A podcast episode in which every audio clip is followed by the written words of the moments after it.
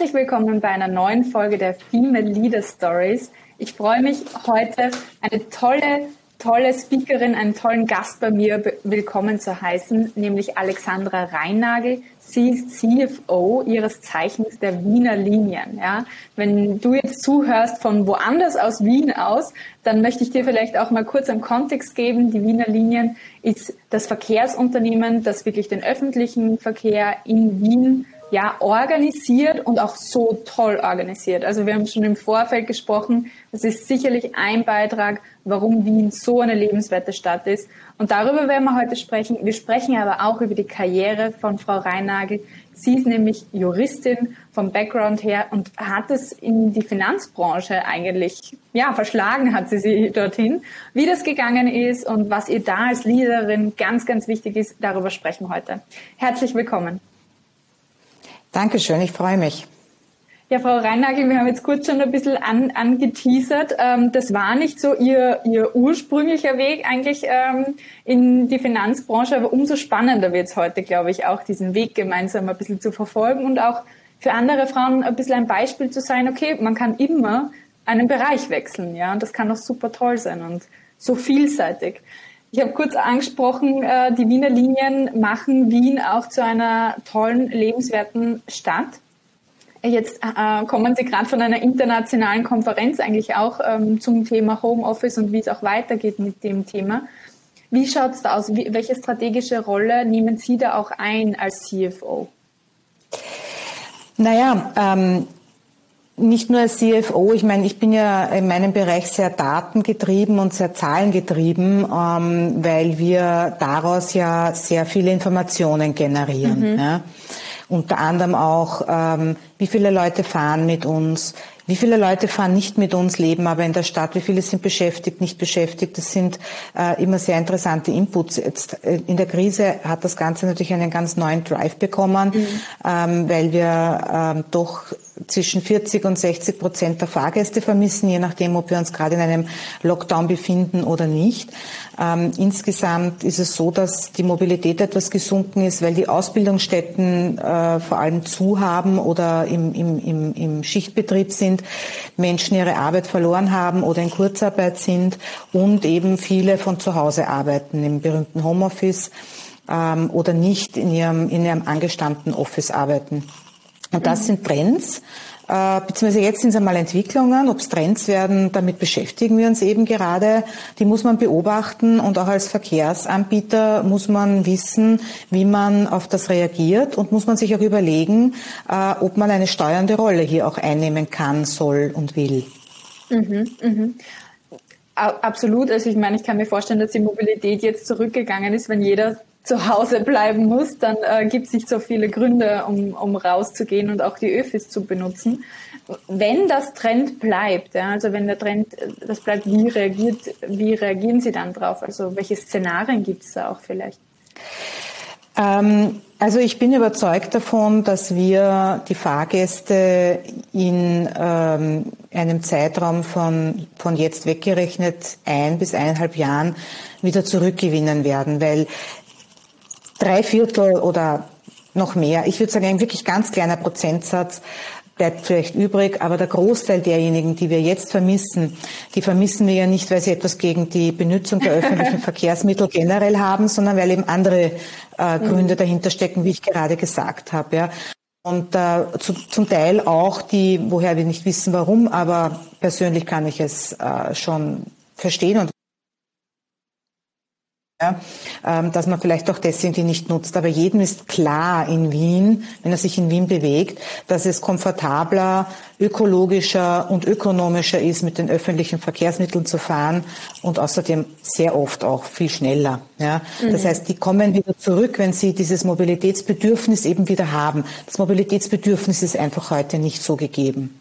Ja. Ähm, die, die, diese Diskussion oder dieser vorausgesagte Trend, dass Homeoffice bleiben wird, ja, wenn auch nicht zu 100 Prozent, aber zu einem großen Prozentsatz. Das fürchte ich aus zwei Gründen nicht. Erstens glaube ich es nicht, dass der Prozentsatz so hoch sein wird. Die Menschen brauchen schon allein aufgrund sozialer äh, Kontakte und Bedürfnisse ähm, wieder das, das Office und nicht das abgeschiedene Homeoffice. Ähm, es wird ein Mix vielleicht bleiben, also nur E-Mails checken und so weiter, das kann man wirklich von überall. Ähm, das ist aber eine Chance auch für uns, weil wir wissen, Wien wächst. dieser Trend wird auch sicher anhalten. Ähm, und wir sind irgendwann ja auch an unseren Kapazitätsgrenzen, mhm. wenn ich jetzt nur rein den öffentlichen Verkehr hernehme. So gesehen sehe ich hier eine Chance auf eine schönere und bessere Verteilung unserer Fahrgäste und damit wieder auf eine höhere Qualität unserer Leistungserbringung. Es ist halt einfach dann nicht zwischen sieben und acht Uhr in der Früh furchtbar eng wie in einer Sardinenbüchse. Ja, ja. also da gibt's ähm, Gott sei Dank noch immer eine tolle Qualität in Wien. Also ich kenne es auch aus dem asiatischen Raum, wo ich studiert habe. Ich mhm. habe in mhm. Hongkong studiert eine Zeit lang. Okay. Unglaublich, ähm, wie es da auch zugehen kann, wenn, wenn so Primetime ist. Also das ist mir eh noch richtig gut. Aber natürlich, wenn Wien weiter wächst und man hier ähm, noch mal mehr zulegt, ja. Aber genau deswegen wird, wird ja auch die neue U-Bahn-Linie auch gebaut, um da auch genau. noch mal äh, auszulassen. Bin schon gespannt. Also wir leben in der Nähe von einer U5-Station, zukünftigen U5-Station, wie das dann sein Wunderbar, wird. ja, ja. Mhm. Ist während der Bauzeit immer unangenehm, ja. Ähm, ist auch schwierig. Also ich, ich kenne auch große Baustellen. Das ist wirklich, wenn man da leben muss, ist es sehr unangenehm. Aber nachher ist es um vieles, vieles besser. Und man ja. vergisst. Baustellen, äh, Bauvorhaben ist immer wie Kinder kriegen, sage ich. Das ist nachher, nachher auf jeden Fall schön und genau das genau das Schlechte, ja. das vergisst man. Ja. Und Sie wissen, wovon Sie sprechen. Sie haben ja auch selber einen Sohn. Da kann er jetzt noch nicht, nicht reden, aber ähm, da, darauf können wir dann später auch nochmal eingehen. Mich interessiert vor allem natürlich auch ähm, als Juristin der Weg ähm, zur, zur CFO. Ja, es ist nicht der typische Weg, aber ein möglicher Weg für, für auch weitere Frauen. Ja, wie ist das äh, gegangen? War Just schon immer der Traum? Nein, überhaupt nicht. Also ähm, ich, ich war immer sehr neugierig äh, und habe in der Oberstufe, äh, ich habe neusprachiges Gymnasium in Wien gemacht, ähm, keine Ahnung gehabt, äh, wohin die Reise gehen soll. Äh, habe gewusst, nach der Matura muss ich noch was machen, weil die Zeiten waren bei mir auch schon vorbei, dass man da noch in die Bank gehen konnte. Und Zahlen war sicher nicht meins. Ja?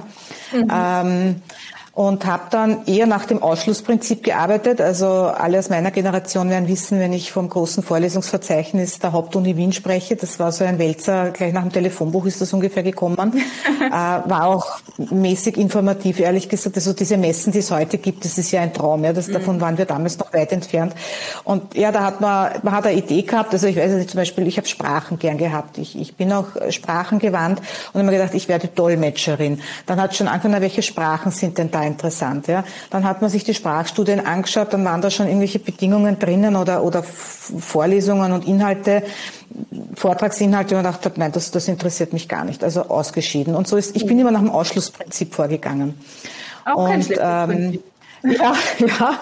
Also es ist dann just übergeblieben, letztlich, weil ich auch mit einer Freundin äh, aus meiner Klasse, die immer recht ehrgeizig war und immer dachte, das kann nicht schaden, mit jemandem anzufangen, den man kennt, dieses große Abenteuer Uni, ähm, bin ich dann letztlich über einen kleinen Umweg von Geschichte und, und Englisch, also ich habe auch kurz überlegt, in die Ausbildung zu gehen, da habe ich mich dann allein schon bei den Typen auf der Uni überhaupt nicht mehr wiedergefunden, bin ich dann ganz schnell zu Just, weil man dachte, es ist auch viel Geschichte im ersten Studienabschnitt dabei gewesen, äh, gewechselt und habe dann ja, dieses Studium gemacht. Und da hat dann ein bisschen Ehrgeiz war jetzt nicht unbedingt eine, äh, eine Charaktereigenschaft von mir, aber ich war immer ähm, prinzipientreu und wenn, wenn ich mir was vorgenommen habe, habe ich versucht, das dann durchzuziehen. Also ich habe versucht, schon konsequent zu sein, aber es war nicht unbedingt der Ehrgeiz der Trigger in, in der Schulzeit. Und beim Studium schon langsam ist es gekommen. natürlich habe ich auch meine Durchhänger gehabt und wollte, also Volkswirtschaftslehre war auch so ein Teil im Jus, wo man dachte, ich habe jetzt Recht gewählt, warum muss ich mich jetzt wieder mit wirtschaftlichen Fragestellungen herumschlagen? Ähm, ein kurzer Durchhänger, aber ich habe es dann durchgezogen, weil irgendwann ist man beim Zeitpunkt, wo man sich denkt, also jetzt nochmal aufhören, jetzt ist man zu tief schon drinnen. Ja und Augen zu und durch. Und so ist es eigentlich dann weitergegangen. Also ich habe auch meine Karriere in dem Sinn nicht geplant, obwohl ich ein Mensch bin, der gerne plant. Mhm.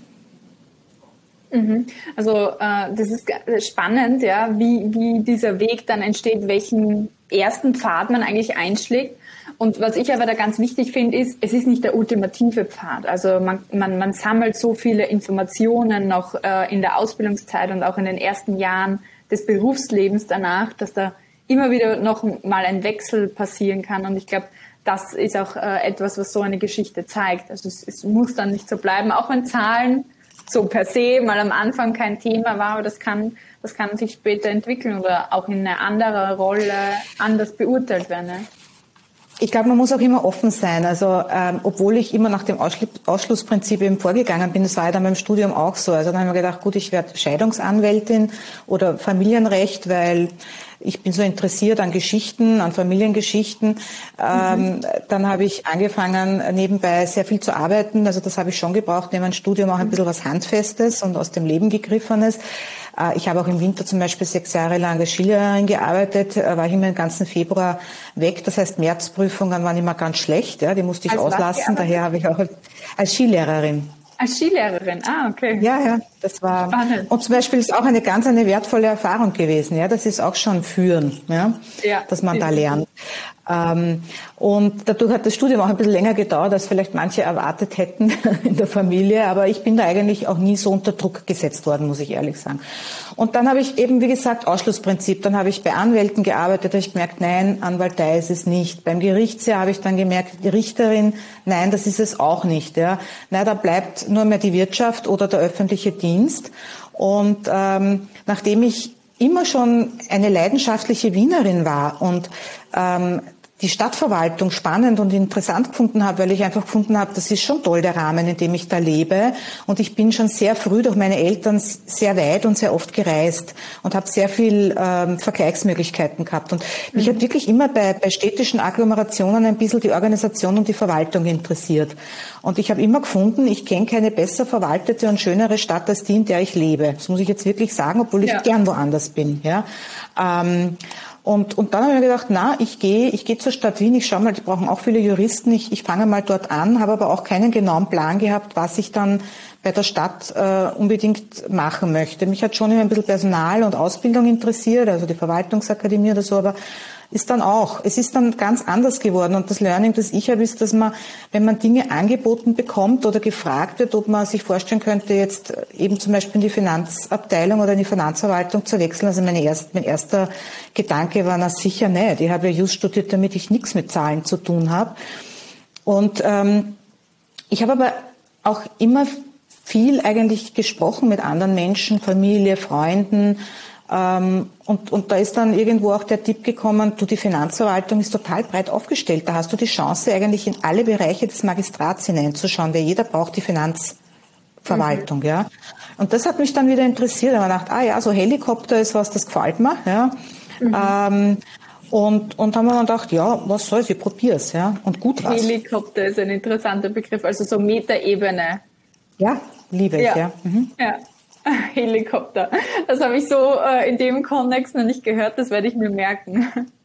Helikopter gefällt. Das hat ja zwei Begriffe. Wenn man als Mutter von Helikopter spricht, ja. das ist ja was aus Kindersicht nicht so angenehm. Ja. Bin ja, ich auch immer da. Bisschen, ja, habe auch immer gerne ein Obervieh, ja, was sich so tut. Ja, das, das, zieht sich durch. Und das, das Spannende, was man dann daran sieht, ist, ähm, dass man auch Fähigkeiten, die man im Privatleben hat, aber auch im Berufsleben auch immer transferiert. Also man ist ja immer auch der gleiche Mensch äh, per se. Absolut. Ja. Und ähm, das ist, finde ich, auch immer ein, ein, ganz wichtiges Learning, wenn ich zum Beispiel Mutter bin, ja, und dann wieder Einstieg im Beruf oder etwas mir überlege, dann kann ich so viele Fähigkeiten eigentlich auch auf Hardcore-Business-Fähigkeiten um Münzen und die muss ich einfach nur eben so reinpacken und verkaufen. Also sie nicken schon, ja, weil Mütter können haben einfach in dieser Zeit ja, Karenzzeit muss man mal aufpassen. Also es sind äh, Menschen, die aneignen. bewusst oder die müssen auch äh, so gehört werden dann auch von Unternehmen und anerkannt werden. Unbedingt Nachteile. 20 hey, kurz, 20 kurz weg. Ja, ich hatte auch eine kurze Verzögerung. Was haben Sie gesagt? Es hat Unbewusste? Es hat, äh, auch wenn man jetzt unbewusst oder bewusst keine Kinder hat, ist es auch nicht unbedingt ein Nachteil. Ich finde auch aus mhm. Beziehungen zum Beispiel so, also wie Sie sagen, mhm. ja, einfach aus dem Privatleben. Ja. Äh, hat man immer vieles, ähm, was auch mit Führen zu tun hat oder Umgang mit Mitmenschen, ähm, dass man mitnehmen kann und vice versa genauso, ja, wieder zurück ja. ins Privatleben, auch aus dem beruflichen. Also ich bin da nicht so ein Mensch, der auf diese strikte Trennung aus ist. Das, es funktioniert auch nicht, ja. Das kann mhm. mir keiner erklären, mhm. dass das geht. Mhm. Das finde ich nämlich auch spannend, weil ich denke, dass sich unsere Gesellschaft auch oder Unternehmen auch speziell dahin mehr entwickeln müssen, eigentlich familienfreundlich zu sein und auch Privatleben freundlich. Und das ist halt nicht nur eine flexible Arbeitszeit und Homeoffice, sondern das ist viel mehr. Das ist eben die Kultur, wie, wie wird es eigentlich auch gewertschätzt, wenn jemand zum Beispiel, egal ob Mann oder Frau, eine Familie gründet. Unterstütze ich das als Unternehmen und, und mache ich entsprechende Pläne mit dem Mitarbeiter, den auch zu halten und trotzdem das Talent auch weiterhin zu fördern. Und das ist eben gerade eine, eine Fragestellung für Frauen halt auch aktuell nicht nur für Frauen, aber natürlich auch. Also mir ist das wirklich ganz wichtig und ich bin auch stolz, dass wir dieses Gütesiegel familienfreundlicher Arbeitgeber mhm. haben. Wir haben uns da vor ein paar Jahren eben, eben schon stark gemacht dafür, weil mir das ganz wichtig war und jetzt kommen Generationen, wo es eh immer selbstverständlich wird, selbstverständlicher wird, dass, dass wir äh, Frauen, aber auch Männern einfach Familien ähm, oder Menschen, die noch eine Familie gründen wollen, ein Signal senden, dass das auch in einem Job wie bei den Wiener Linien möglich ist. Ja. Natürlich müssen wir unterscheiden und, und ich werde oft damit konfrontiert, ja, ihr in der Verwaltung, ihr überlegt euch was, aber in den Werkstätten oder im Fahrdienst oder im Sicherheitsdienst, wir draußen, da ist es so schwer. Das stimmt nicht. Man muss nur genau hinschauen und hineinhören. Also es gibt hier auch bei uns sehr wohl die Möglichkeit, und das wird auch schon sehr gelebt, familienfreundliche Schichteinteilungen ähm, mhm. Ähm, zu berücksichtigen und anzubieten. Und in der Verwaltung, also wie ich gekommen bin, war das schon auch noch sehr starr. Ja? Und, und, und man hatte auch Bedenken, das kommt sicher auch ein bisschen auch aus dem Konnex mit der Stadt Wien, dieses Homeoffice oder Distance Working anzubieten, weil ich meine, man muss jetzt auch nicht unbedingt at home sein. Ich habe immer ein bisschen die Meinung vertreten, es muss andere Möglichkeiten Möglichkeiten geben, den Erfolg zu messen, äh, eine Auftragserfüllung ähm, zu, zu kontrollieren. Ja, äh, das muss nicht sein, äh, indem ich jetzt sage, es muss einer um acht einstechen und um 16 Uhr quasi wieder ausstechen, mhm. weil ich weiß ja nicht, was einer acht Stunden im Büro macht. Da kann man ja im Grunde, wenn man jetzt, wenn ich es hart formulieren darf, auch schlafen. Ja, ja. also mir ist es doch lieber, ich weiß es von mir, man ist manchmal produktiver in einem Umfeld oder einer Umgebung, ähm, die mir sympathisch und angenehm ist. Und das hängt eben auch von Lebensphasen ab. Ja.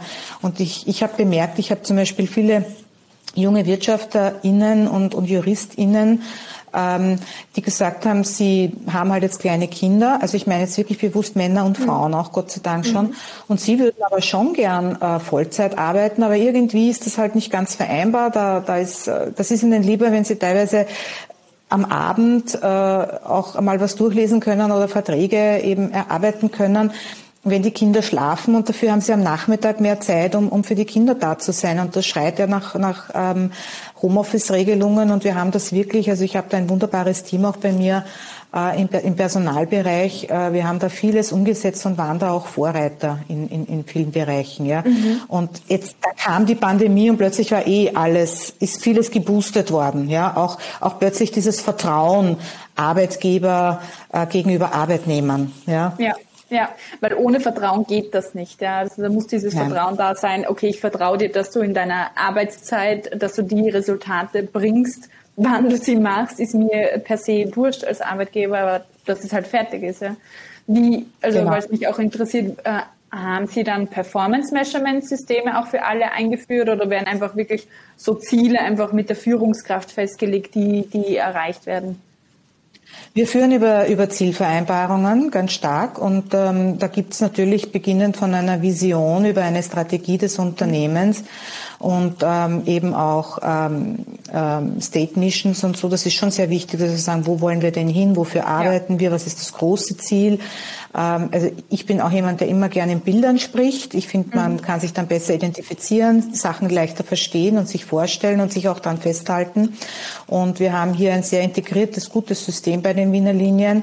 Und letztlich mündet es ja in, in, in, in Vereinbarungen zwischen Führungskräften und, und, und Arbeitnehmern. Ja. Mhm, mh. Also Nein, ist, äh, ich behaupte schon, dass jeder weiß, und das ist mir sehr wichtig, ähm, was ist mein Beitrag zum großen Gesamten. Ja, weil das macht äh, Sinn dann für jeden Einzelnen und ähm, das macht auch sehr gute Führungskräfte und Leader aus, wenn sie es schaffen, den Mitarbeitern Sinn zu vermitteln in dem, was sie tun, ja, im, im, im Kleinen. Sind wir schon mitten im Leadership-Thema. Ein, ein Thema, was ich privat äh, noch für Ihren Karriereweg ansprechen wollte, ist, Sie haben gesagt, okay, ich hatte nicht diesen Plan, über welche Positionen ich gehe, aber eines, was Sie mir im Vorgespräch auch gesagt haben, ich will mitreden, ja, ich will, ich will viel Geld verdienen und ich will aber auch bestimmen können. Und das finde ich schon auch ganz interessant, weil das mündet dann natürlich auch irgendwo in so eine Karriere, die Sie jetzt gemacht haben, nämlich der, der, der Wunsch, gestalten zu können. Also um das richtig zu stellen, ich will viel verdienen. Das war ja so angesprochen, dass ich gesagt ich komme noch aus einer Generation, ich ja. finde das nämlich jetzt anders, wo es schon noch darum gegangen ist, auch ähm, ich will mein eigenes Auto haben, ich will meine mhm. eigene Wohnung haben, ich will finanziell unabhängig sein. Und da gibt schon noch einiges, wenn man jetzt nicht aus einem superreichen Haushalt gekommen ist, was man sich eben erschaffen wollte. Da, das war mhm. für mich schon zentral. Ja. Und das habe ich gewusst, also das, das möchte ich mit einem Job auch schaffen. Ich möchte ähm, ich möchte auch von niemandem abhängig sein. Ich möchte wirklich ich allein als Alexandra Reinagel auf zwei sehr gesunden Beinen stehen können. Mhm. Und, ähm, und das Zweite war, wie gesagt, wohin genau ja, immer da, wo ich war, habe ich es auch gut gefunden und habe versucht, das Beste draus zu machen. Also ich habe ein bisschen auch die Gabe, ähm, ich jammere nicht oder nicht lange, jeder jammert ein bisschen, aber ich weiß genau, die einzige Person, die sich ändern kann, bin ich selber. Ja? Mhm. Und entweder indem ich was verändere oder indem ich Rahmenbedingungen auch von einer anderen Perspektive betrachte, wenn ich sie nicht ändern kann, ja, und versuche das, das Beste für mich einfach draus zu holen und, und auch das Positive in Situationen zu sehen. So gehe ich jetzt auch durch diese Krise. Ja. Jedem geht schlecht. Aber ähm, ich versuche trotzdem auch was Positives drin zu sehen und es gibt viel Positives. Und das hilft mir dann einfach, mich wieder zu motivieren und, und, und nicht im Jammertal zu bleiben. Aus dem muss man einfach rausgehen und das tragen einem nur die eigenen Beine wieder hinaus. Und ich habe dann aber bemerkt, wie ich so in die ersten Führungsrollen ähm, hineinwachsen durfte, weil ich auch Gott sei Dank Chefs gehabt habe, es waren hauptsächlich Männer, deswegen sage ich es jetzt mal so, ja, ähm, die, die, die mich auch sehr gefördert haben. Also es waren auch immer Mentoren. Mhm. Und ich, mhm. ich habe damit sehr viele Chancen und Möglichkeiten bekommen. Und da habe ich schon gemerkt, also gestalten und so vorne stehen und vorangehen und das ist meins, das macht mir Spaß. Also da ist der Inhalt fast sekundär, sondern ich, ich, ich bin auch jemand, der gern kreativ ist und, und die, die eben auch gerne so quasi Bilder malt, verbal und die, die es gern, die es gern hat, wenn, wenn, wenn sie, wenn sie gute Gefolgschaft äh, aufbauen kann. Mhm. Mhm. Das, das habe ich erkannt. Also ich habe bewusst Leadership und Führungs, Führungsrolle gestalten, managen, das ist, das ist meins, ja. Ja.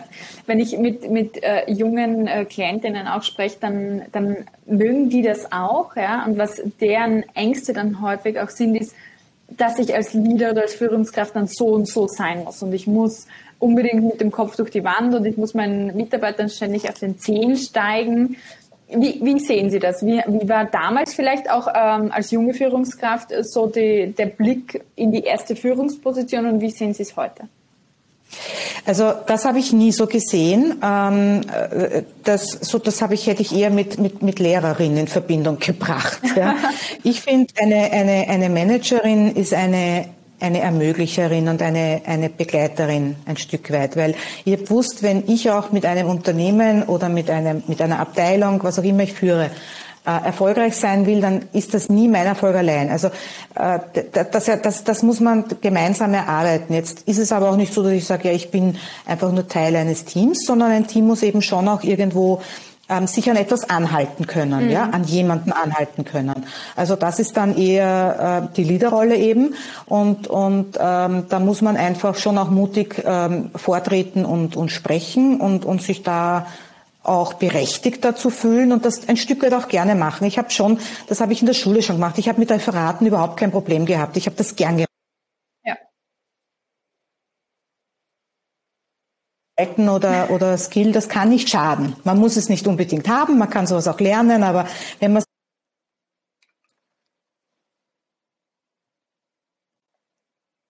haben, das wäre auch nicht gut. Hören Sie mich eh, weil Sie waren jetzt wieder kurz weg. Ja, jetzt habe äh, hab ich Sie wieder. Ähm, Na, ja. und das ist aber auch definitiv gut, dass man da die individuellen Talente dann auch nutzen kann in so einer Rolle, weil Natürlich, gesagt, ja. die Führungskraft, die, die steht ja auch im, im Rampenlicht per se, also die wird ja auch beobachtet. Also das ist schon der Fall. Man hat gerade, wenn man dann in einer Executive Position ist, so wie Sie, schon auch Mitarbeiter, die einen beobachten und die sagen, ja, was macht denn die Frau Reinagel da? Ja? Wie ist die? Ja? Wie geht die als Leaderin voran? Und das findet dann ja auch Nachahmung im Konzern. Das ist da sind wir wieder beim Vergleich auch mit der Mutterrolle zum Beispiel. Man ist ein mhm. Vorbild, das muss einem klar mhm. sein. Man wird wirklich auf Schritt und Tritt äh, beobachtet. Und ähm, schon aus dem Grund ist auf die Zechen steigen und, und streng sein keine Option meiner Ansicht nach, ähm, sondern ich finde, es ist wichtig, dass man authentisch bleibt. Und das ist, man ist ja eine Person zum Angreifen. Und ich habe mhm. auch immer, ich habe sehr intensiv beobachtet, ich glaube, ich bin ein sehr reflektierter Mensch, wie ist es mir gegangen, wie ich geführt worden bin, oder man wird ja lang geführt, ich werde ja auch ja. jetzt noch geführt. Ja. Ähm, was ist mir da wichtig, was kommt da bei mir gut an und was kommt bei mir gar nicht gut an? Und das versuche ich eben auch zu übernehmen. Ja. Und, mhm. und wie gesagt, ich bin ein, ein sehr kommunikativer und geselliger Mensch und ähm, ich bin da immer auch für die direkte Kommunikation und für den Austausch. Ja. Also ich richte auch ungern etwas aus. Ich lobe gern direkt und ich, ähm, ich zeige auch Potenzial gerne direkt auf. Das ist mir extrem unangenehm, wenn ich sowas ausrichte. Ja. Mhm, ausrichte im Sinne von jemand anderer sagt es dann. Ich erlebe Oder? etwas in einer, in einer, in einer Runde, in einer ja. Präsentation und ein, ein Kollege, eine Kollegin präsentiert etwas, ja ähm, und das, ich bin absolut nicht zufrieden, dann, dann natürlich sage ich es der Führungskraft in erster Linie, weil das ist ja auch Führungsarbeit ja. dieser Person, äh, dann ähm, eben eben zu entwickeln und, und zu fördern und zu fordern. Aber wenn es mir total gegen den Strich geht, dann hole ich mir schon auch die Leute selbst und sage, ähm, ich muss ihnen da jetzt ein Feedback geben. Aber auch wenn was besonders gut ist, ja. Mhm. Ich sage, also das haben Sie wirklich hervorragend gemacht. Das macht man nur gerne in einer Runde, ja. Das wollte ich damit mhm. sagen. Ich glaube, mhm. ich lobe oft und ich lobe auch sehr gerne. Ich habe damit überhaupt kein Problem, Leute wirklich vor den Vorhang zu holen und auch einmal über den Klee zu loben. Das ist absolut wichtig, was eh viel zu selten passiert. Aber sozusagen Potenzial aufzeigen, das tue ich dann unter vier Augen. Ja, ja, Potenzial aufzeigen unter vier Augen ist natürlich wichtig, dass es nicht in der Runde passiert, weil sonst ähm, fällt es dann schwer, das, das Gesicht auch äh, zu wahren. Das ist ein Vorführen. Das ist ein Vorführen. Ja. Das ja. macht man nicht, ja. Ja, also da habe ich auch sehr negative Beispiele schon erlebt in meiner eigenen Erfahrung und, und da weiß man, wie man sich fühlt, wenn, wenn man das selber mal erlebt hat. Also Leading by Example habe ich jetzt auch so, so rausgehört, ist Ihnen äh, wichtig, ja, in Ihrer alltäglichen, ja. alltäglichen Arbeit. Ein Punkt, den Sie auch angesprochen haben, ähm, ist eben Entscheidungen treffen, ja, Entscheidungen ähm, schnell auch treffen zu können als Führungskraft und dann auch dahinter zu stehen. Wie gehen Sie im Alltag jetzt zum Beispiel Covid ist eine unsichere Situation? Wie treffen Sie da Entscheidungen auch unter Unsicherheit? Weil häufig treffen eben wir auch einfach wirklich Entscheidungen in Unsicherheiten. Ja, das ist, da war ich sehr gefordert, ähm, hab's aber auch ähm, nicht jetzt, ähm, wie soll ich sagen, als unangenehm empfunden, weil ich prinzipiell ein Mensch bin, der die These vertritt, also bevor ich keine Entscheidung treffe oder zu spät, treffe ich lieber eine falsche. Mhm. Und ähm, ich glaube, es gibt so die richtig falsche Entscheidung auch nicht, weil man hat äh, wenn man, eine, wenn man vor einer Weggabelung steht, dann kann man nicht jetzt ähm, warten, bis es zum Regnen beginnt oder zu heiß wird oder dunkel wird, ja, äh, bis man den richtigen Weg genommen hat. Das ist so ein bisschen das Bild vielleicht. Ja. Man muss einfach irgendwann sagen, so, ich nehme jetzt den linken. Ich habe keine Ahnung, welcher der richtige ist, aber ich gehe jetzt links und ähm, im Endeffekt führt der auch wohin und, und, und, man, und man macht immer etwas draus. Ja. Also ich, ich kann mich jetzt zum Beispiel auch nicht erinnern, dass ich wirklich einmal eine, eine so eine falsche Entscheidung getroffen hätte, ähm, dass ich das komplett revidieren musste. Über das habe ich wirklich nachgedacht und da fällt mir jetzt nichts ein. Es sind manchmal Entscheidungen zu einem Zeitpunkt getroffen worden, wo ich im Nachhinein vielleicht sagen würde, na, da hätte vielleicht die eine oder andere Schleife davor nicht geschadet. Dann wäre die Entscheidung insgesamt besser angenommen worden ähm, und es wäre vielleicht etwas anders umgesetzt oder zügiger umgesetzt worden, weil man es besser verstanden hätte. Ja? Mhm. Also dieses Einbinden, das ist etwas, jetzt werde ich manchmal schon altersweise, sage ich immer, da nehme ich mir jetzt manchmal manchmal vielleicht ein bisschen mehr Zeit. Aber in der Krise, und es gibt viele Situationen, wo sie einfach wirklich rasch entscheiden müssen, hat mir eben mein, mein, mein an sich mein Zugang, mein grundsätzlicher, lieber schnell zu entscheiden, sehr geholfen. Und ich kann mich erinnern, es ist irgendwann die Situation gewesen im vergangenen Jahr, zur generellen Maskenpflicht. Und wir hatten schon die Schwierigkeit, dass wir teilweise aus Pressekonferenzen der Bundesregierung, die noch dazu vorzugsweise an einem Samstag waren, wo ich wirklich mit dem Krisenstab im großen Konferenzzimmer unseres Unternehmens gesessen bin und dann gehört habe, was ich am Montag schon umgesetzt haben muss teilweise. Ja. Und das ist in großen Unternehmen wirklich schwierig gewesen. Wobei ich habe alle verstanden, es war für alle einfach schwierig, auch für das Land insgesamt, ja. Aber das war schon eine Challenge. Und da ist es dann irgendwann um die Maskenpflicht gegangen. Und da ist ein mhm. bisschen, das war eine Zeit lang nicht so wirklich, wo jetzt, ab wann jetzt, äh, wie. Und wir haben dann gesagt, aus, generelle Maskenpflicht im öffentlichen Verkehrsmittel, weil wir von Haus aus gewusst haben, die Abstandsregelung, Babyelefant, pubertierender Elefant, wie auch immer, gar kein Elefant, ja. Es geht manchmal nicht. Eine Schildkröte geht sich nicht aus zwischen uns. Es ist so in Massenbeförderungsmitteln. Ja. Aber, und da haben wir auf Experten auch gehört, weil die haben wir schon in unserem Krisenstab auch gehabt. Wir haben gewusst, bei dieser Infekt Tröpfcheninfektion ist, ist, ist der Schutz, der Mund-Nasenschutz das probate Mittel. Ja? Und daher das konsequent verlangt, durchgezogen und kontrolliert und überprüft und auch ehrlich gestanden, das haben wir auch relativ rasch gemacht, auch wirklich, ähm, ähm, äh, wie soll ich sagen, äh, konsequent umgesetzt im Sinne von, wir haben es in den Beförderungsbedingungen und da hängt sich auch, da hängt auch eine Strafe dran, nämlich 50 Euro. Ja, das war damals, glaube ich, sogar noch höher, als wenn es die Polizei äh, äh, geahndet hätte. War uns klar, dass wir nur so durchkommen. Das war eine klare Regel. Ich sagte, die Leute brauchen etwas, was sie einfach verstehen. Und ab dem Betreten einer Sta eines Stationsgebäudes ja, oder eines Verkehrsmittels, jetzt bei Bussen und Straßenbahnen, wo man von außen einsteigt, weiß man, man hat einen Mund-Nasenschutz zu tragen. Und wenn man das nicht tut, dann begeht man eine Verwaltungsübertretung. Und da waren viele unsicher und haben gesagt, naja, aber das ist jetzt noch nicht in den Verordnungen so festgehalten, aber in der Hausordnung kann ich das ja machen. Ja. Das ist ja mein Haus sozusagen, für das ich verantwortlich bin. Ich habe gesagt, das wird noch kommen, werdet ihr sehen und ich kann das nicht, ich kann jetzt nicht jede Woche die Regelungen verändern. Dann kennen sich die Fahrgäste nicht mehr aus. Und im Übrigen habe ich auch 8.500 Mitarbeiter und Mitarbeiterinnen. Mhm. Und die brauchen auch klare Regeln. Und mhm. das war schon was, also ich gebe ehrlich zu, da habe ich schon die eine oder andere schlaflose Nacht gehabt. Ja, man dachte, bis, wenn das jetzt nicht gestimmt hat und das mit der Maskenpflicht dann doch nicht so kommt oder weiß ich nicht, dieses Virus anders bekämpft werden kann und gar nicht so grassiert, dann bin ich da ziemlich vorausgeprescht. Aber es war gut, ja. Ja, ähm, unter Anführungszeichen besser vorauszupreschen, wenn es um Leben geht, äh, als nachher die, die Nachsicht. Aber genau so ist es ganz wichtig, diese klare Regelung. Entweder A oder B, ja, das ist auch das, was man häufig in Österreich ein bisschen kritisiert, die österreichische Halblösung. Ja. Es ist nicht Fisch, es ist nicht ja. Fleisch.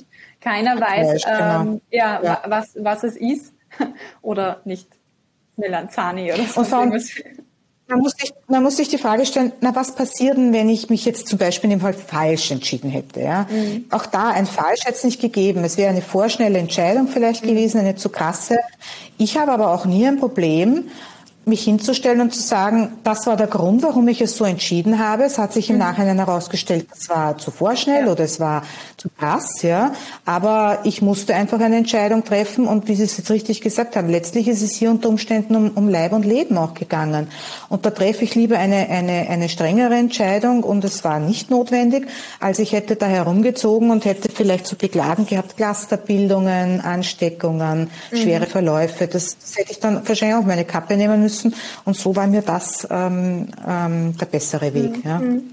Es ist immer auch die, die Frage, was könnte im schlimmsten Fall passieren. Also es ist auch dieses Szenarien-Denken, was Führungskräfte können müssen. Okay, was ist, was ist das, was ich erreichen möchte, aber was ist auch das, wenn es falsch ist, ja, was passiert dann? Ja, und dann auch hier so abzuwägen. Ein Tipp auch, um den Entscheidungsmuskel zu trainieren, ist auch, ähm, es festzuhalten, was denke ich mir bei den Entscheidungen. Also das ist meine Entscheidungssituation, deswegen habe ich mich so entschieden, das einfach mal festzuhalten, damit ich nachher wieder in die Evaluation gehen kann, habe ich mich denn richtig entschieden. Also so kann man sich selber ein bisschen trainieren ähm, in dem Ganzen.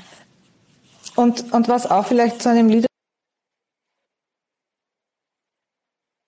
Also ich hefte mir sicher nie meine Fersen, dass ich das allein alles gewusst habe und vor jetzt die Frau Reinagel, die hat uns da durch die Krise geführt, die hat das alles gewusst, das ist überhaupt nicht wahr. Ich habe einen Beraterstab mhm. gehabt und mit dem habe ich mich ganz offen ausgetauscht und dort haben wir auch besprochen dann, warum was entschieden wird. Nur es ist am Schluss, es ist halt eine Person, die sagt, so okay, jetzt haben wir alles angehört, das ist die Richtung, in die gehen wir. Ja.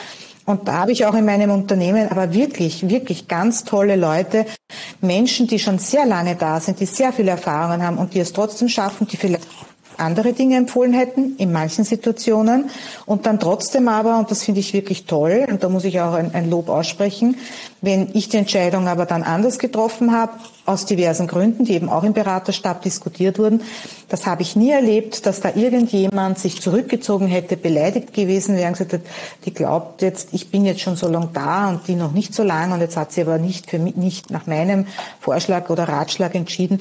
Habe ich nie erlebt, finde ich wirklich toll. Muss, ist auch eine mhm. Leistung, ja. Mhm. Dass man dann auch hinter der Entscheidung äh, der Führungskraft dann auch steht, zusammenhält. Ja, ja, ja das erlebe ich schon. Ist aber sicher auch, wie Sie gesagt haben, das ist wahrscheinlich deswegen, weil ihr auch immer begründet, warum die Entscheidung jetzt so getroffen wurde. Ja, vielleicht nicht gleich, manchmal muss es schnell gehen, aber es gibt, es ist transparent. Also ich hoffe, dass ich das wirklich konsequent so lebe. Ich mache das auch privat so, ja. Da trifft man auch mal Entscheidungen, die ein Teil der Familie überhaupt nicht gutiert, ja. Und dann erkläre ich warum und sage aber auch manchmal, ich diskutiere es nicht mehr. Es ist jetzt so, aber es ist deshalb so, ja. Mhm, mhm. Es ist auch äh, in der menschlichen Psychologie äh, so verankert, wenn wir einen Grund wissen, dann geht es uns schon mal besser. Ja. Das, ist, das ist dieses klassische, ich bin Arzt, lass mich durch. dann ist es für uns ähm, schon mehr Grund, den Menschen durchzulassen, ähm, aus dem Grund, weil er ja einen Grund genannt hat. Also ist, da ja. gibt es wirklich tolle Experimente an der Supermarktkasse zum Beispiel oder ähnliches, ähm, was das mit Menschen macht, wenn sie einen Grund hören. Das ist äh, augenblicklich augenblickliches Verständnis, egal ob ich den Grund nachvollziehen kann oder nicht. Aber der Mensch nennt mir zumindest einen Grund. Es ist auch.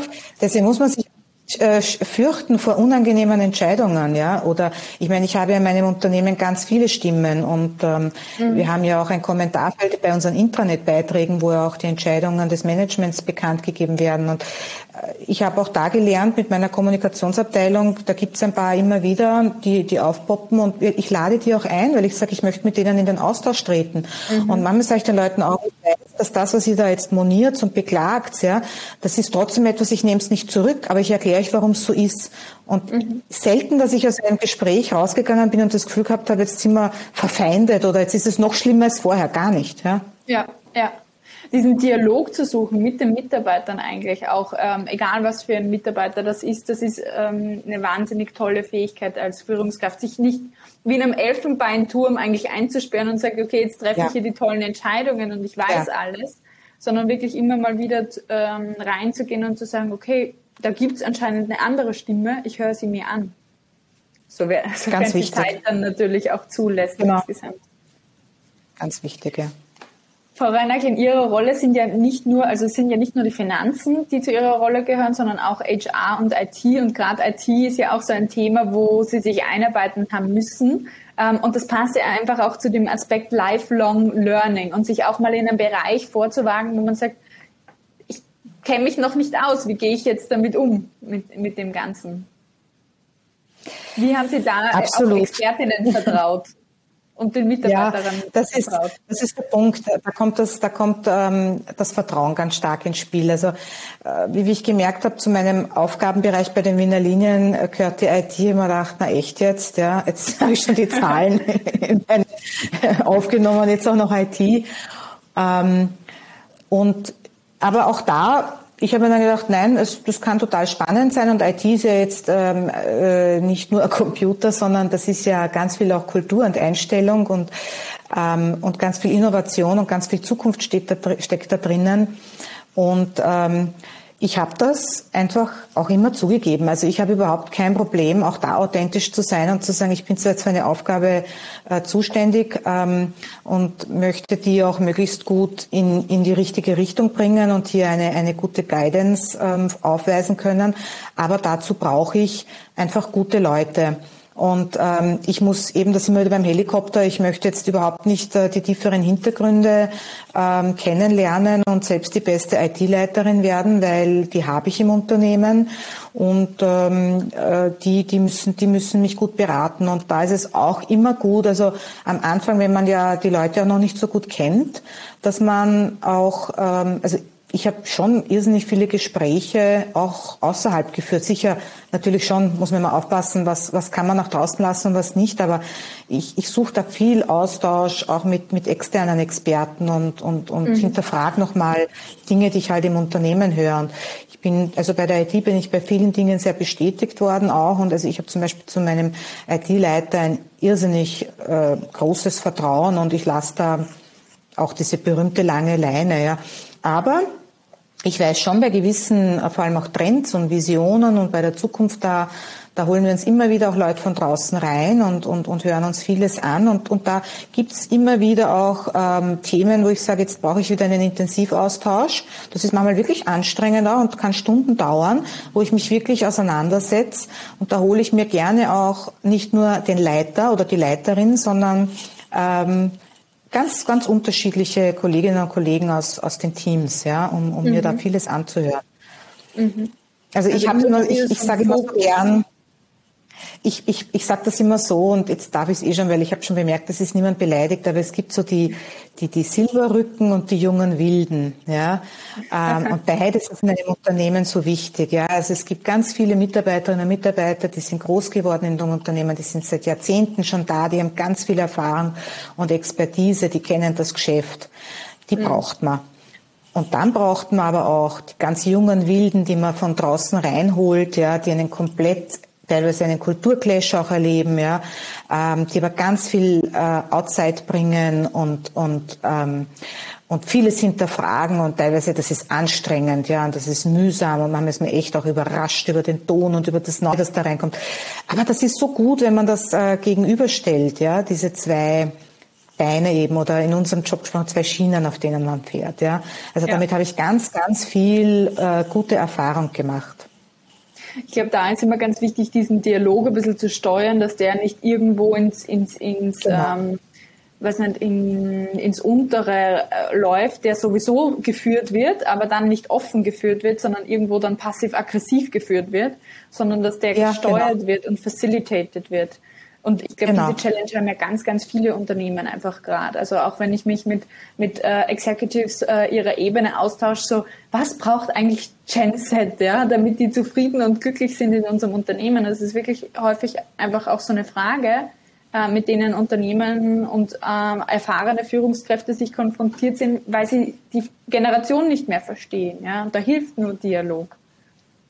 Genau, also auch da raus aus dem Elfenbeinturm und äh, einfach ganz punktuell ähm, Gruppen zusammenwürfeln und zu, in, zu, zum Austausch und zur Interaktion einladen, ja, mhm. und, und, und zuhören, weil es werden eben manchmal auch Stimmen unterdrückt, bewusst oder unbewusst, ja, die aber ganz wesentlich sind und, und da gibt man eben auch als, als äh, Geschäftsführer oder als oberster Leader die Möglichkeit, ähm, dass die Leute reden. Am Anfang war das noch ein bisschen verhalten und ich, wie man mich aber dann kennengelernt hat und gewusst hat, also ich kann auch mit vielem umgehen, auch mit vielen verschiedenen Tönen, ähm, haben sich die Leute auch mehr und mehr getraut. Und, und, und das zeigt auch wieder den Führungskräften der, der, der zwischenliegenden Hierarchiestufen, ja, dass man eben auch auf sowas Wert legt.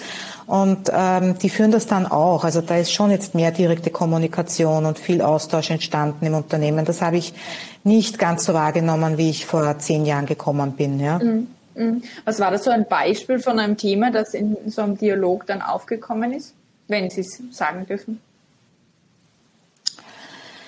Naja, es gibt schon, also es ist dieser, dieser berühmte Flaschenhals dann einmal angesprochen worden. Ne? Also ich weiß, wir haben viele Dinge uns vorgestellt, so quasi im Elfenbeinturm, auch Kulturprojekte, äh, der Ton zum Beispiel, wenn man miteinander spricht.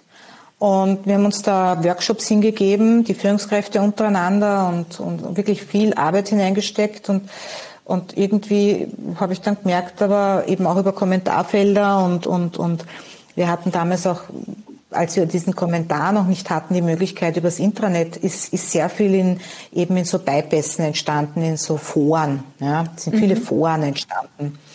Ähm, nicht nur Facebook, das ist natürlich auch so, äh, wo viel geschimpft worden ist, so quasi, ja, die da oben, die, die, die geben da was vor und haben keine mehr verwenden, aber in den Wiener Linien hat sowas wie den Fleck gegeben. Ja. Ich habe das lange nicht verstanden. Ich habe gedacht, Fleck habe ich nur und ähm, das ist halt eine negative Beurteilung. Jetzt sage ich nicht, dass es die nicht geben kann. Ja, natürlich, ein, ein, wenn es ein Mitarbeitergespräch gibt und es ist halt nicht alles gut und es sind Fehler gemacht worden, dann muss man die schon ansprechen. Ja, mhm. aber ähm, das ist halt aus einer bisschen einer militärischen ähm, äh, ja, Führungs, Führungsverständnis entstanden, ähm, dass man da halt sich solcher Mittel und Bezeichnungen ähm, ähm, bedient hat. Ja, und das ja. hat mir aber überhaupt nicht gefallen. Und da habe ich äh, dann eben gemerkt, nein, es muss viel mehr top-down und ähm, auch ähm, bottom-up funktionieren. Wir müssen uns in diesem Flaschenhals treffen. Wir müssen ihn zuerst finden und dann müssen wir versuchen, uns da drin zu treffen und ihn zu öffnen. Ja. So wie ein Begegnungsfeld aufzumachen. Also irgendwo ja. eine, eine, Zone, in der man sich äh, treffen kann. Genau. Mhm. Und das ist schwierig. Ich habe eine Zeit lang das wirklich, ähm, ich war ja vorher Geschäftsführerin beim Verkehrsverbund Ostregion das waren 80 Menschen, wie ich, die dort die Führungsposition innehatte. Und dann habe ich ein Unternehmen übernommen mit 8000. Ich habe mir gedacht, wie mache ich das? Ich meine, ich kann das nicht einfach, Führung ist ja nicht skalierbar. Ja? ja. Ähm, ist sie erstens schon in gewisser Weise und wie gesagt, nie scheuen, das rausgehen und trotzdem den Dialog mit allen verschiedenen Mitarbeitern suchen. Man kann nicht mit 8000 reden, aber ich kann mit allen ähm, Hierarchiestufen reden, ja, mhm, mhm. und mit allen Führungskräfteebenen und mit allen Geführten sprechen und eben mit Werkstätten, ähm, Fahrdienst, Verwaltung, Sicherheitsdienst, ja, ich lasse immer wen aus natürlich, weil wir so viele Kategorien haben, aber wirklich, ich mache mir da immer so ein Jahresprogramm. Ich gedacht habe, am Ende des Jahres, wo möchte ich wieder gewesen sein, in welcher Abteilung, welche Aufgabe möchte ich mir besonders erklären lassen, welche Baustellen möchte ich besucht haben. Das und, und dadurch, ich nehme halt gerne den Sommer her. Eine Zeit lang war der Sommer ruhiger, jetzt ist es eh nicht mehr so und jetzt haben wir überhaupt eine Ausnahmesituation, aber ich, ich gehe schon sehr gern raus. Aber ich kann es natürlich nicht mehr, ich kann nicht mehr mein ganzes Haus kennen, das geht nicht. Mhm. Aber ich kann es mhm. ich kann's, ähm, sozusagen stichprobenartig machen. Und wenn ich noch länger da bin, vielleicht habe ich doch alles gesehen einmal, ja. Ja, also das ist, was, was ich ganz klar merke, ist einfach auch diese Nähe einfach zu den Mitarbeitern zu halten, indem man draußen ist, sich Sachen erklären lässt und äh, auch hinterfragt als Leader. Ja. Und das ist äh, ja, wenn genau. man eine Vision formulieren soll, wo es hingehen soll, dann muss ich verstehen, was, was, wo sind wir denn jetzt gerade? Das brauchen die Leute auch. Ja, hm? ja, total. Und unter welchen Bedingungen arbeiten Sie und, und was kann ich beeinflussen? Weil was beeinflusst dann wieder das Ergebnis, das letztlich mein Erfolg dann ist. Ja. Mhm, mhm. Jetzt äh, haben Sie es auch kurz vorher schon angesprochen, vorher waren es 80 Mitarbeiter und dann der Sprung auf 8500 Mitarbeiter. Das ist ein wahnsinnig äh, großer Sprung. Wie, wie ist es Ihnen damals gegangen, diesen, diesen Schritt auch zu machen? Ähm, also da habe ich das erste Mal eben auch eine professionelle Beratung dann in Anspruch genommen und mich coachen lassen, nämlich wirklich, ähm, welche Entscheidung soll ich treffen. Mhm. Ähm, da hat das nur mehr mit Familie und Freundeskreis dann auch nicht, also hat mir viel geholfen, aber da habe ich gewusst, nein, das ist, wie gesagt, um auch wieder ein Bild zu strapazieren, ähm, und das meine ich jetzt überhaupt nicht wenig wertschätzend, aber der Verkehrsverbund war so ein bisschen der, der Golfball und, und die Wiener Linien der Medizinball. Ja, und ich mir gedacht, mhm. wie mache ich das? Ja, äh, kann ich diesen Ball auch gut spielen? Ja, und ähm, sicher nicht mit dem Golfschläger. ja, genau. und ähm, da habe ich wirklich viele Gesprächsrunden auch gehabt und, und viel hinterfragen gelernt. Und letztlich aber, ja, habe ich mir eh schon, und das war super, ich habe einen, einen ganz tollen Coach gehabt, das war eine, eine Frau, ähm, die hat mir am Ende verraten, wir haben, glaube ich, ausgemacht, damals fünf Sessions oder so, und sie hat gesagt, sie schreibt jetzt was auf und ich soll sie dann fragen, wenn ich das Gefühl habe, wir sind fertig und ich habe eine Entscheidung, ich habe eine Entscheidung getroffen und ähm, soll ich sie auf das nochmal ansprechen? Und dann hat sie mir das Blatt gezeigt und da ist Ja drauf gestanden. Ja? Also sie hat von Haus aus gewusst, offensichtlich, ja, schon vom ersten ziemlichen Gespräch, dass ich sowieso diese Challenge annehmen werde. Und was steckt dahinter? Die habe ich auch im privaten Leben ein paar Mal gehabt. Entscheidungen, die unheimlich schwer fallen, aber ich denke mir immer, nein, ich probiere es. Was soll passieren? Ja, mhm. man scheitert ja letztlich sich selbst. Und da muss man wissen, wie man damit sich selbst auch umgeht. Aber ich, auch da, ich treffe lieber eine falsche Entscheidung, als ich werfe mir dann einmal vor, ich habe die Entscheidung gar nicht getroffen und habe dann immer diese Frage, hätte Vari, ja, wie wir Wiener zu sagen pflegen. Ja. Das will ich eigentlich verhindern. Also ich habe einmal mit einer sehr guten Freundin bin ich zusammengesessen und wir haben gesagt, welche Fragen stellen wir uns, wenn wir 80 sind und gemeinsam auf der Parkbank sitzen? Und wo sind wir dann, werden wir dann sagen, das können wir uns jetzt nicht beantworten, weil wir haben es uns nicht angeschaut. Da haben wir gedacht, ja. also vor so einer Frage habe ich die meiste Angst, dass ich mir die mal stellen muss. Da sage ich doch lieber, ich habe es ich hab's entschieden und es war eine falsche Entscheidung. Ja. Mhm. Und ich habe es mir angeschaut und es war halt nichts für mich. Ähm, ja, ist auch okay. Ja. Kann sie erst dann wissen, ob es richtig oder falsch war. Ja? Und ja. ich habe in meinem Leben sehr viele richtige Entscheidungen getroffen, die vielleicht auch nicht gleich am Anfang richtig waren, wo es schwierig war, ähm, mich dann zu orientieren und, und den richtigen Weg rauszufinden. Ja, aber da lernt man so wahnsinnig viel. Mhm. Ich glaube, es ist auch immer, immer dann, wenn man diesen äh, Wachstumsschritt macht, dann hat man immer dieses Gefühl, das kann ich noch nicht. Aber die Frage ist, habe ich das Gefühl, dass ich es lernen kann? Und ich glaube, das ist das ganz Entscheidende. Habe ich das Gefühl, dass ich das lernen kann, was ich hier zu tun habe? Niemand ist. Ist leider sehr weiblich. Ja, total. Ist, ist, ist total weiblich. Ja, ich höre das immer in den, in den Gesprächen mit meinen Klientinnen auch, dass sie sagen, na, ich kann das nicht. Ja, aber die Frage ist, könntest du es lernen, wenn du sagst, okay, du hast zwei, drei Chancen, es zu tun und du musst nicht von Anfang an perfekt sein. Und dieser Anspruch, nicht von Anfang an alles perfekt zu machen und ich muss jetzt die perfekteste Führungskraft ever sein, die verhindert häufig diesen, diesen Wachstumsschritt auch. Und ja. Ja, da dieses, dieses, dieses äh, auch zu hören, zu sagen, ja, ich kann auch mal eine falsche Entscheidung treffen und ich werde trotzdem respektiert von meinen Mitarbeitern. Das ist, glaube ich, ganz, ganz wichtig für viele?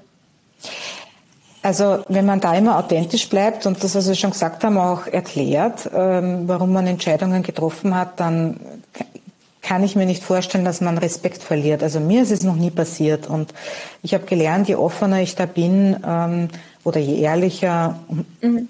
umso besser kommen, kommen eben auch Entscheidungen an, die vielleicht unangenehm sind, äh, die vielleicht im Nachhinein nicht ganz die richtigen waren oder zu früh getroffen wurden. Ich habe das wirklich noch nicht erlebt, dass ich irgendwo den Respekt verloren hätte. Ja. ja. Und äh, ich, ich, ich frage mich auch immer, ich meine, ich erziehe ja eben auch einen Sohn, mir, mir fehlt der Vergleich leider, weil ich finde es ja immer spannend, wenn man wahrscheinlich zwei Kinder hat und beide Geschlechter, aber ich frage mich immer, wo passiert das in, in, der, in der Evolution des Menschen, dass wirklich Männer und teilweise auch schon Burschen und das, es ist nicht überall so. Man darf nie alles über den Kamm scheren, das ist mir klar, aber ich beobachte es eben wirklich selber auch, die sich da wirklich einfach diese Berechtigung für ganz vieles nehmen. Ja, das ist so ein gesundes äh, Verständnis. Und mir frage, wieso haben so viele Frauen das nicht? Und mir geht's ja auch manchmal so. Ja, also ich habe es auch heute mit einer Kollegin besprochen, wenn man sich auch wo bewirbt oder für eine Aufgabe steht und das sind, äh, da fragt man sich, zehn Skills sind erforderlich, da brauche ich nicht vielleicht noch ein elftes, aber ich, ich, ich, ich habe ich hab zwei, drei davon nicht. Schaffe ich das? Ja, ein Mann denkt über das nicht nach. Der denkt sich, ah, zwei Punkte erreiche von zehn, mehr als genug, passt, mach mal. Ja. Ja, genauso ist es dieses also, Selbstverständnis. Also es ist so dieses Selbstverständnis, ja. dass ich das machen kann. Und, und, und das ist ganz entscheidend. Und, und das möchte ich auch kultivieren hier im Podcast einfach auch. Ähm, ähm, deswegen freue ich mich, wenn Frauen aller Altersstufen sich das anhören und sagen, okay, hier gibt es ganz viele tolle Leaderinnen, die denken manchmal das Gleiche wie ich und trotzdem gehen sie weiter. Und ich glaube, das ist einfach der Unterschied. Äh, man hat zwar trotzdem diese Ängste und Zweifel und kann die auch in dem Moment haben, aber man macht es dann trotzdem. Also Mut sagt man ja auch, ist, ist das trotzdem das Handeln und dabei aber Angst zu haben oder halt trotz Angst zu handeln.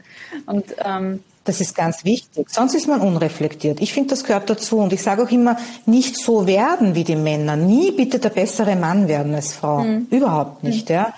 Ähm, schon wirklich einfach noch einmal authentisch bleiben und, und immer an sich selbst messen. Was, was beflügelt mich? Was inspiriert mich? Was hat mir an einem Leader, an einer Leaderin gefallen?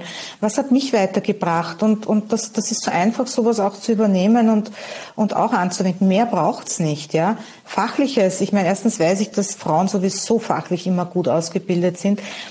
Aber das kann man alles lernen und, und braucht man eben auch nicht in der Tiefe. Ja. Wir, wir haben und Vertrauen. Vertrauen ist wichtig. Das ist vielleicht ein bisschen noch unser Problem, dass wir, weil wir so viel Anspruch an uns selbst es anderen zuzutrauen. Ist übrigens auch etwas, das beschäftigt mich eher in der Erziehungsfrage auch. Ja. Wenn man denkt, bei Mitarbeitern fällt es mir eigentlich leichter. Also da, da traue ich, da traue ich viel zu. Ja. Mhm, mhm. Äh, Sie haben vor, und das, äh, dann schließe ich auch schon meinen Kreis kurz angesprochen, dass Sie auch äh, einen Sohn erziehen. Der war, wenn ich richtig rechne, als Sie die Verantwortung als CFO übernommen haben, noch recht klein. Also so sieben, acht wird er gewesen sein wahrscheinlich. Mhm. Zweite Klasse wenn Volksschule, heute, ja. Wenn der heute 17 ist. Wie, wie hat das auch Ihre Entscheidung beeinflusst, da die Verantwortung auch für Ihren Sohn zu haben? Na schon stark. Also ich bin ja Alleinerzieherin ähm, auch gewesen und ähm, habe aber ein ganz ähm, ein tolles Netz gehabt mit Familie und, und Freunden und, und auch mit dem, mit dem Vater.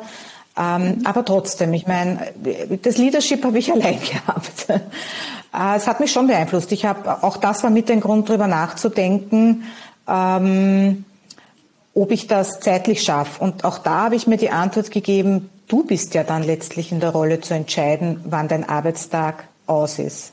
Im mhm. Gegenteil, ich habe viel mehr Gestaltungsmöglichkeit, als ähm, wenn ich weiß, ich nehme wieder das Stechen, weil so bin ich ja auch sozialisiert worden mit der Stechuhr. Mhm. Ich muss einfach meine acht Stunden da im Büro absitzen. Ich habe gewusst, ich bin ein Mensch, ich bin, ich kann irrsinnig gut priorisieren.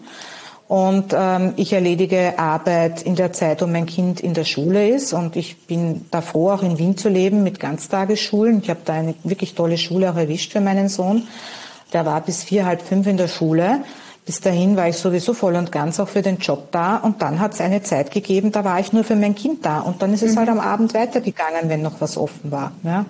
Ja, ich glaube, das ist äh, so ein, ein, ein tolles Beispiel. Je mehr Gestaltungsspielraum ich habe, und das ist einfach auf höheren Management-Ebenen auch so, ähm, kann ich es mir selber einteilen. Ja, ich bin eben nicht in einem Schichtbetrieb, ja, zum Beispiel, und, genau. und muss mich nach dieser Schicht genau. sondern ich habe in modernen Unternehmen die Möglichkeit auch dann am Abend mich um zehn nochmal hinzusetzen, okay, ich mache nochmal eine Stunde Mails und dann, dann drehe ich ab. Ähm, und, und kann aber diese Zeit eben des, des Abendessens etc. mit der Familie verbringen. Also ich ärgere mich immer, wenn wenn es heißt ja so quasi, wenn man Erklärungen sucht, warum gibt es denn so wenig Frauen in den in den obersten Managementetagen und in Aufsichtsräten mhm. und ähm, und Vorständen und dann wird immer das erklärt mit mit der Vereinbarkeit von Beruf und Familie. Ich muss Ihnen ganz ehrlich sagen, ich finde, dass sich jemand an einer Kasse oder im Fahrdienst ja viel schwerer tut, eine Frau. Also die kann bei mir nicht einfach die Straßenbahn stehen lassen und runterspringen, wenn jetzt vielleicht was mit dem Kind ist. Mhm. Ich weiß, dass es jetzt viele Manager gibt, die das wahrscheinlich anders sehen würden, aber die, die teilen sich dann schlecht ein und haben ein schlechtes Office. Das sage ich jetzt ganz ehrlich, weil sowas diskutiere ich sogar manchmal im Freundeskreis. Ja. Da tun wir uns schon viel leichter in unseren Jobs, ja. ja. Also ich kann mich erinnern, ich musste einmal, das bin ich angerufen und das, das hat jeder erlebt, dass mein Kind zum Arzt muss, weil jetzt kann ich sagen, dass sich eine Bügelperle in, in, in der Nase versenkt hat oder im Ohr, das weiß ich jetzt nicht mehr, es ist beides passiert. Und ähm, ähm, zum Arzt muss und irgendwie, weiß ich nicht, war die Situation so, also ich habe auch zu den Betreuungspersonen großes Vertrauen gehabt, aber es war meine persönliche Anwesenheit erforderlich. Ja? Mhm. Und ich war damals wirklich auch gerade in einem Meeting und habe schon kurz überlegt, ähm, wie ich das jetzt mache und wie ich da jetzt rauskomme. Und letztlich habe ich gesagt, ja, ich brauche eine Dreiviertelstunde. Ich kann jetzt hier nicht gleich den Stift fallen lassen, aber ich versuche es möglich zu machen und komme. Mhm. Sie werden halt jetzt auch warten müssen. Es besteht ja keine Erstickungsgefahr, ja. Ähm, ich tauche auf, aber ich muss hier noch zumindestens auch äh, erhobenen Kopfes rausgehen und erklären, warum. Mhm. Und ähm, in irgendeiner Form das danach auch wieder retten. Aber ich konnte das, ja, leichter als andere. Und, und ja. deswegen verstehe ich, ist das für mich, wenn man es ganz offen und ehrlich anspricht, kein Grund, in eine hohe Managementposition zu gehen für eine Frau. Mhm, mhm. Kein Ausschluss. Nein, und ich erwarte sowas in der heutigen Zeit aber auch von einem Mann. Und ich habe jetzt schon Generationen bei mir, Gott sei Dank, die gehen auch in Karenz, die gehen in den Papa-Monat, ja. Und die sind, die kommen auch und sagen, ich habe ein, ich habe ein Kind im Kindergarten, also ich bin einmal konfrontiert worden von meinem damaligen Kommunikationsleiter, der gesagt hat, ich habe das bei dir gesehen, wie du das äh, gehalten hast. Ich hatte immer zwei Tage in der Woche. Da bin ich um, um, um vier Uhr gegangen, weil da wollte ich mein Kind persönlich von der Schule holen, weil ich gesagt habe, damit die Lehrerin auch sieht, das Kind hat tatsächlich eine Mutter. Ja? Mhm. und um auch Gespräche direkte zu führen. Und da bin ich, das habe ich gesagt, ihr müsst die Tage so einteilen. Ich weiß nicht mehr, welche es waren, aber die zwei, die sind so. Also eine war der Freitag, mhm. das weiß ich. Ja. Und er hat gesagt, das hat er so toll gefunden, weil ich das auch erzähle und kein Geheimnis draus gemacht habe. Er würde das auch gerne so handhaben, ob das okay ist. Also der muss ja auch ständig mhm. erreichbar sein als Kommunikationschef, mhm. aber ist er auch, aber er ist halt nicht im Büro. Und ich habe gesagt, natürlich, weil du bist ja auch wieder Führungskraft für deine, natürlich machst du mhm. das so. Und ich bin froh, wenn das ein Mann auch so macht. Ja. ja der eben das macht, weil er sein Kind vom Kindergarten geholt ja. hat, ja, weil er eben auch eine Frau hatte, die auch ist, ja. hat. Genau. und nicht irgendeinen anderen Grund vorschiebt oder ähnlich und sagt, na, mir ist ja, wichtig, genau. äh, die Zeit. Bei einem Termin eigentlich. Mhm, ja, genau. Einfach einen privaten Termin. Ähm, Alexandra, das war jetzt so spannend. Da waren, also Frau Reinhagel, das war jetzt so spannend. Ähm, da waren so viele Tipps äh, dabei. Ein abschließendes äh, Wort vielleicht noch. Was möchtest du den anderen Frauen mitgeben? Was möchten Sie anderen Frauen mitgeben, die ja Ähnliches vorhaben vielleicht, die, die jetzt davor stehen, große Entscheidungen für ihre Karriere auch zu treffen? Ausprobieren, machen, sich mhm. zutrauen. Ausprobieren. Nicht ja. viel drüber nachdenken, ja. ja. Also nicht, nicht so viel mit Hirn, mehr mit Herz entscheiden, ja. Mhm mit, mit dem Herz entscheiden. Das ist doch schön. Das würde ich gleich als, als Schlusswort nehmen. Ich bedanke mich für die totale Offenheit. Äh, es war ein total schönes Gespräch. Ich habe selber sehr viel mitnehmen können. Es war eine sehr angenehme Diskussion, fachlich, ähm, Leadership, ähm, private Situationen und, und sage ganz, ganz herzliches Dankeschön. Danke auch, hat mir auch viel Spaß gemacht. War sehr eine angenehme Atmosphäre. Dankeschön und alles Gute. Was denkst du über diese Karrierestory? Hinterlasse uns eine Rezession, einen Kommentar im Store. Ich freue mich auf dein Feedback. Bis bald.